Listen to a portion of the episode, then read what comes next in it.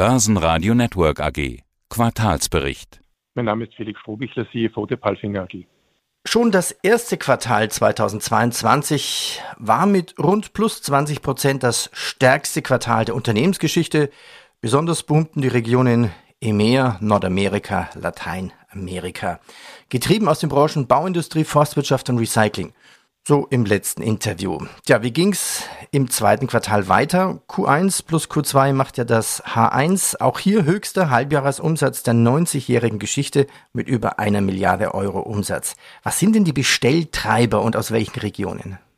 Also die Treiber sind nach wie vor die Bauindustrie, wobei Umsatztreiber ist natürlich das sehr, sehr hohe Auftragsbuch, das wir bereits seit letztem Jahr haben und das mittlerweile nochmal auf ein neues Rekordniveau gestiegen ist, naturgemäß aufgrund der geopolitischen Umstände, aufgrund der globalen wirtschaftlichen Situation ist es so, dass sich die Märkte abkühlen, dass die Auftragseingänge in den letzten Wochen, Monaten etwas rückläufig waren. Aber insgesamt haben wir nach wie vor sehr, sehr hohe Auftragsstände, wie gesagt, einen noch höheren Auftragsstand als nach dem ersten Quartal. Und auf dieser Basis sind wir auch sehr zuversichtlich für das gesamte 2022. Schauen wir uns das Konzernergebnis an. Im Vergleich minus 30 Prozent auf rund 40 Millionen Euro. Und da gibt es ein ganz schönes Päckchen zu tragen. Hohe Kosten, Inflation, Ukraine-Krieg. Das drückt alles auf den Gewinn. Wie ist das mit den Kosten, mit der Inflation? Hätten Sie ein, zwei Beispiele? Wo drückt der Schuh besonders? Also was natürlich in diesem Jahr durch den Ukraine-Krieg zusätzlich passiert ist, dass die Materialkosten sich nochmals enorm gesteigert haben, was so eigentlich auch nicht vorhersehbar war. Auf dieser Basis haben uns im zweiten Halbjahr noch im Zuge des Russlandangriffs auf die Ukraine Kostensteigerungen ereilt, die wir zwar durch Preiserhöhungen an den Markt weitergegeben haben. Aufgrund des hohen Auftragsstands wirken diese Preiserhöhungen jedoch nur mit Verzögerung, sodass sich hier eine zeitliche Lücke in der Wirkung von Kostensteigerungen und Preissteigerungen ergibt und die drückt naturgemäß aufs Ergebnis. Ist allerdings ein temporärer Effekt und sollte sich in wenigen Monaten ausgleichen, zumal wir in den letzten Wochen ein Dynamic Pricing eingeführt haben. Das heißt, ein Preismodell, das sozusagen angepasst ist an die Herstellkosten unserer Lösungen, wodurch wir auch unvorhergesehene Steigerungen dann sehr, sehr rasch an den Markt weitergeben können. Wie soll dieses Dynamic Pricing funktionieren? Das heißt, Sie müssten ja eigentlich dann Ihrem Kunden Ihre Rechnung vorlegen, sagen, schauen Sie mal, da das Teil auch wieder 7% teurer geworden, das gebe ich jetzt weiter? Es ist so, dass es hier einen Index gibt, der ist einsehbar, der ist für unsere Kunden absolut transparent und der spiegelt im Wesentlichen die Herstellkostenentwicklung unserer Industrie wider. Das heißt, für unsere Kunden ist das keine Überraschung, das ist keine Einzelbetrachtung, sondern wir orientieren uns hier an einem offiziellen Index, den unsere Kunden einsehen können. Das ist sehr transparent, sehr offen und auch fair. Gibt es denn genügend Chassis, wo Sie dann bauen können auch? Das war definitiv im ersten Halbjahr ein größeres Problem, auch insbesondere im Zusammenhang nochmals mit dem Krieg in der Ukraine.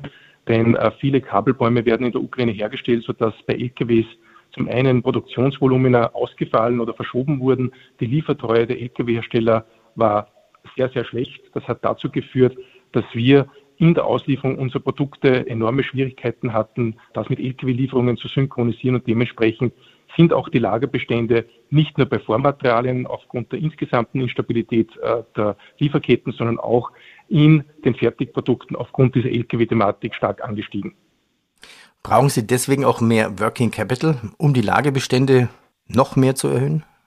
Genau das ist das Thema. Das sind zum einen bewusst aufgebaute Lagerstände bei Vormaterialien um der Instabilität der Supply Chain entgegenzuwirken. Ein großer Teil des Working Capitals Aufbau liegt aber darin begründet, dass zum einen Fertiggeräte, Fertiglösungen nicht ausgeliefert werden können, weil Chassis nicht zum zugesagten Zeitpunkt gekommen sind oder eben auch, weil in den Produktionswerken, in den Montagewerken Komponenten nicht rechtzeitig gekommen ist und sich dadurch ein ungewollter Aufbau von Halbfertigprodukten ergeben hat. In Köstendorf gibt es ein globales Technologiezentrum für weltweite Entwicklungen der Palfinger Steuerungsregel und Antriebstechnik. Was wird hier alles entwickelt? Und äh, Sie haben sich noch an zwei Firmen beteiligt, eine in Frankreich und eine in Portugal. Was sind das für Beteiligungen?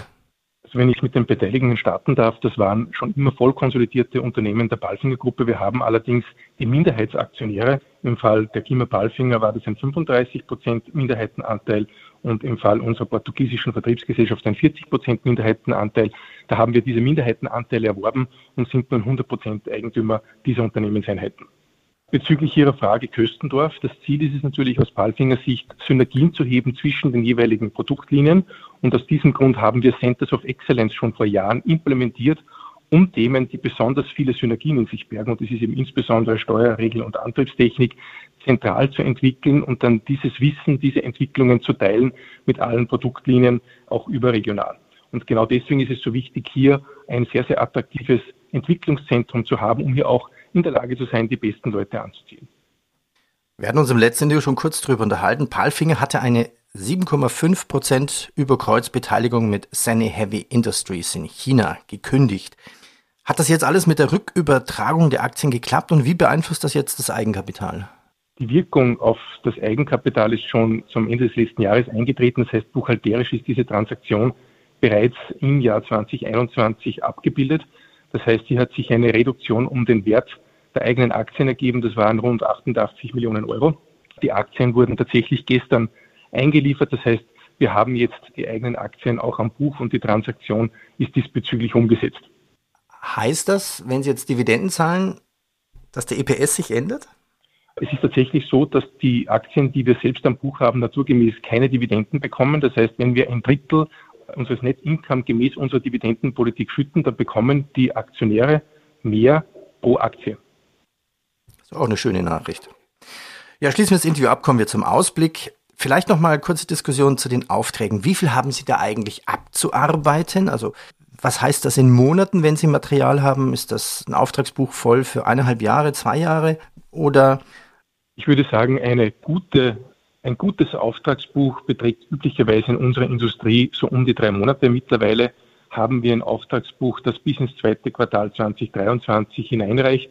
Das heißt eigentlich ein zu großes Auftragsbuch gleichzeitig in Zeiten einer wirtschaftlichen Eintrübung ein guter Polster, um hier auf dieser Basis auch in den nächsten Monaten mit relativ guter Visibilität trotz aller Volatilität äh, arbeiten zu können.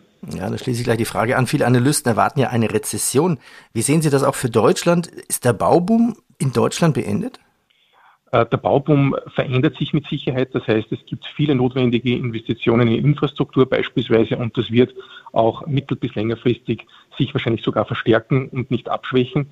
Auf der anderen Seite ist es definitiv so, dass der private Wohnbau, auch der soziale Wohnbau derzeit einen massiven Einbruch erleidet, schlicht und ergreifend aufgrund der Kostensituation. Das heißt, der soziale Wohnbau schafft es nicht, die Kostenziele zu erreichen und dementsprechend werden Projekte geschoben.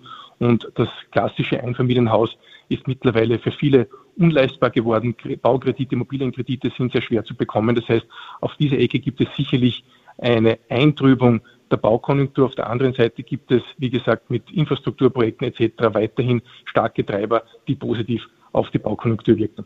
Und somit positiv auf Palfinger. Schlussfrage, die Prognose für den Kapitalmarkt von Palfinger für das Gesamtjahr?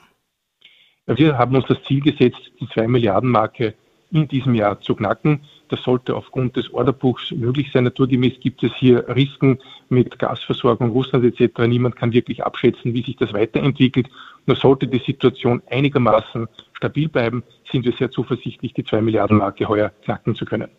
Herr Strohbichler, vielen Dank. Danke Ihnen und weiterhin viele Termine in Wien. Vielen Dank. Auf Wiederhören. Börsenradio Network AG. Das Vorstandsinterview. Hat Ihnen dieser Podcast der Wiener Börse gefallen? Dann lassen Sie es uns doch wissen und bewerten Sie unseren Podcast mit vollen fünf Sternen. Vielen Dank und bis zum nächsten Podcast. Alles rund um Börse.